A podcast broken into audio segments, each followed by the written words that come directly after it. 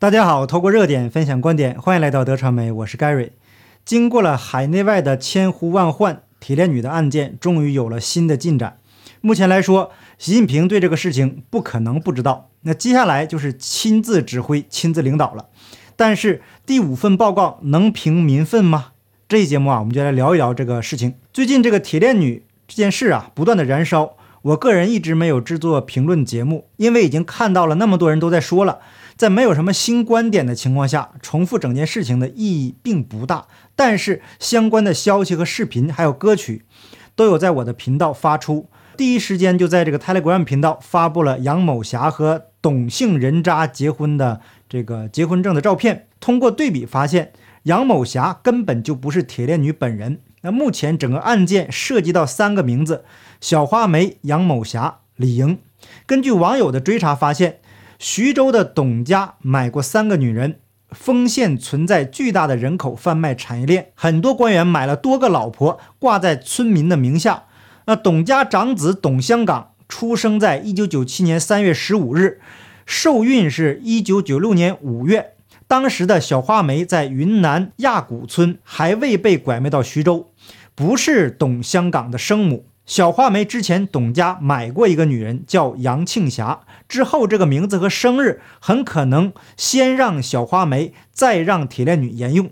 还有人扒出了铁链女在二零一一年到二零一五年医院的生产记录，父亲确实是董姓人渣。但是女方登记的姓名并不是杨庆霞，而是杨庆英。老二董航天和老三董金山出生年月只相差了十三个月，意味着生完了第三个月就要怀孕。老大和老二相差了整整十三岁，老大和老二就不是同一个妈。生老大的时候可能就是小花梅生的，生完之后呢，这个女人就神奇的失踪了。这也就解释了为什么二十三岁的儿子还能容忍妈妈被锁在铁链子上，因为这个女人本来就跟他没有关系。而另外，在央视发布的短视频中，铁链女被送到了精神病院，负责鉴定的医生名字叫曲立全。当时对她的采访就是在背稿子，造假的痕迹实在是太明显了。万能的网友再次扒出了猛料，大家可以看到图片中的人名，丰县的政府里面有多少姓曲的。那下面的留言说：“现在你明白了为什么北上广深那么高的房价、那么高的生活成本，年轻人还在拼命往里面挤了吧？因为小地方的年轻人知道，他们老家完全被几个大家族势力控制了。如果你不是他们的人，你就永远没有出头的希望，你就只能被欺负。这些大家族在遇到问题的时候，必须攻守同盟，因为只要有一个被抓了，就意味着整条线全部完蛋。”那为了整个家族的利益，就必须保住任何一个人。那我之前上传了一个网友在丰县街头访问的视频，爆料人说，铁链女被拐卖的村子，大部分人都是一个姓。由于这个家族的庞大，所以他们的势力非常的大。那综合以上的几点，就解释了为什么这个案子就这么难查，因为大家都是一根绳上的蚂蚱。一荣俱荣，一损俱损。当然，事实真相还有待进一步验证。实际上，对于这种事情来说，已经超越了人类的底线。了解的越多，就越需要控制自己的情绪，就越要思考问题出现的根源，以及如何才能彻底杜绝这种事情的发生。在中共用枪杆子征服了中国人以后，对中国人进行了史无前例的洗脑教育，造成的结果就是顶层无德，底层无知，共同的特点就是没人性。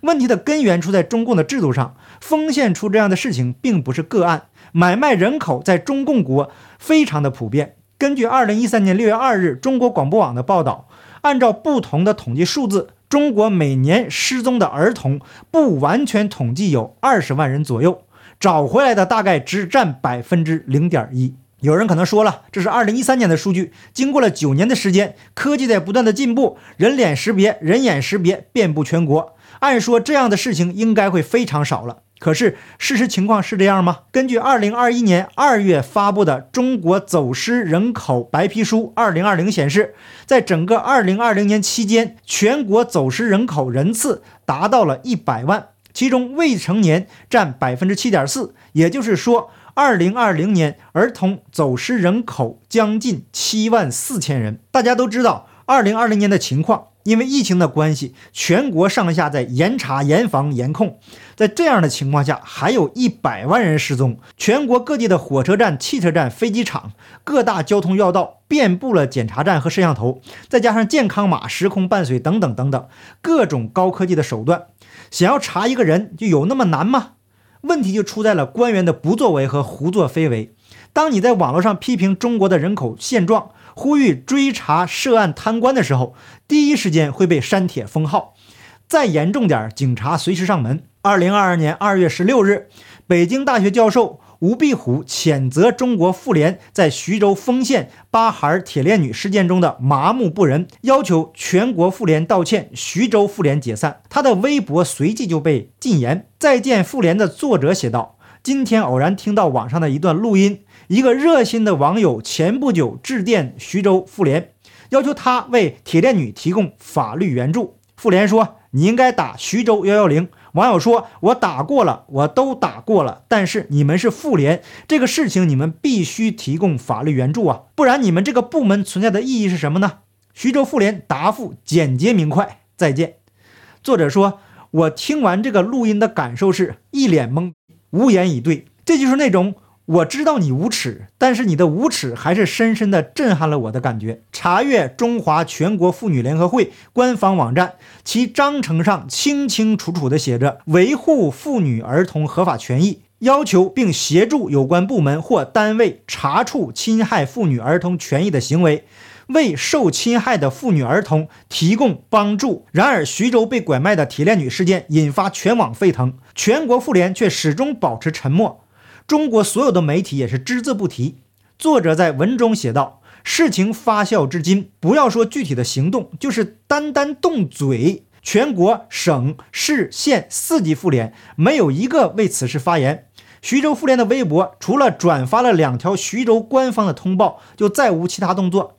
网友们愤怒的留言几乎将他的评论区给淹没，而全国妇联的微博则干脆就关闭了评论区。”有人查了一下徐州妇联，然后发了个帖子说，本部门内设机构包括办公室、组织部、宣传部、妇女发展部、权益部、家庭和儿童工作部、妇女工委办等七个处室，核定人员编制：行政二十七名，行政附属两名。目前单位在职在编人员二十九名，行政附属两名，离休一人，退休十九人。教育类支出。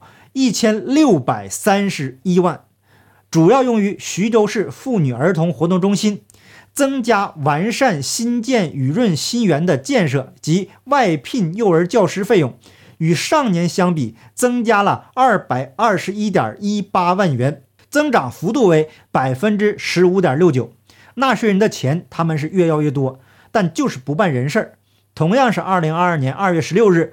中国人权律师刘晓元就铁链女事件致信全国妇联说：“江苏省徐州市丰县铁链女被奴役事件曝光后，引发了广大网民的强烈关注。铁链女被奴役事件性质极为恶劣，严重侵害妇女权益。那作为以维护妇女儿童权益为主要职责的全国妇联，却一直保持沉默。”这就不能不引起社会各界的质疑和不满。对于你们这种出奇的冷漠态度，已远非遗憾二字所能表达。为此，现特向贵会发出公开信，请求你们履行职责，派出工作组进行调查，并将结果向社会公开。而独立记者高瑜发推说，昨天徐州举行市常委会，官话说尽量不提丰县铁链女。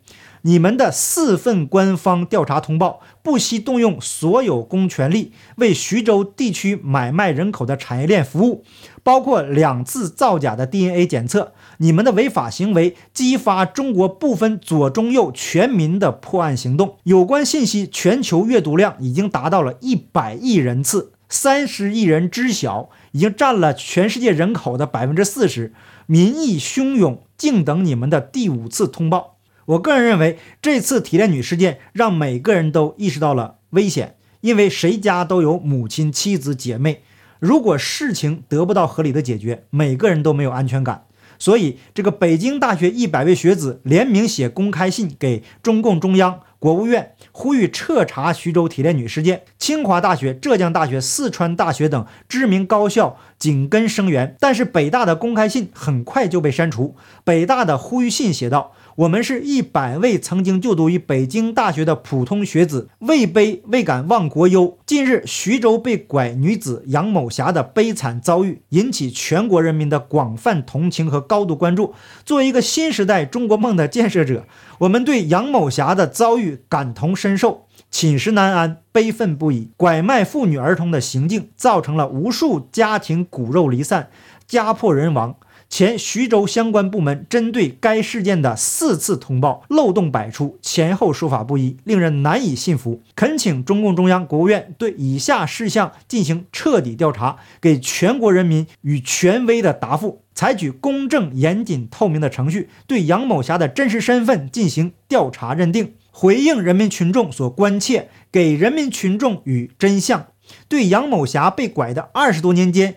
涉嫌渎职及违法犯罪行为的政府官员及相关人员进行彻底调查处理，还人民以正义。信中最后呼吁对徐州地区、全国各地相关被拐妇女儿童事件进行全面清查，解救目前还处在被虐待或不公正对待的被拐人员，建议启动刑法相关条款修订程序，严厉打击拐卖妇女儿童的犯罪行为，杜绝此类恶行再度发生。因此，不少北大学子自发参与解救与呼吁，遂发出这份倡议。那这份公开信在发出后不久就被删除。中共把维稳的这个劲头拿出百分之十，都能把拐卖妇女儿童的事情给解决。所以说，中共这个政府关心的永远是他们屁股下的椅子，也就是他们的权利。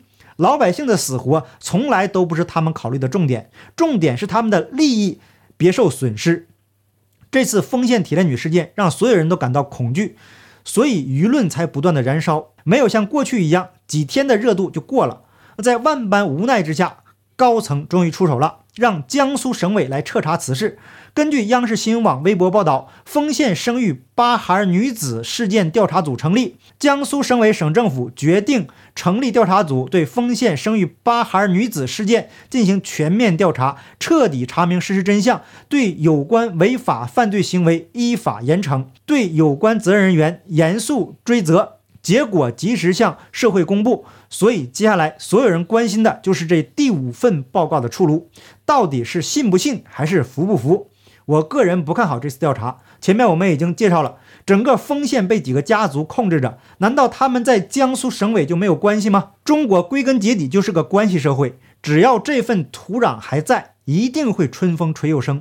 相信大家还记得雷洋案，一尊曾经动怒要严办，但是最后的结果还是不了了之。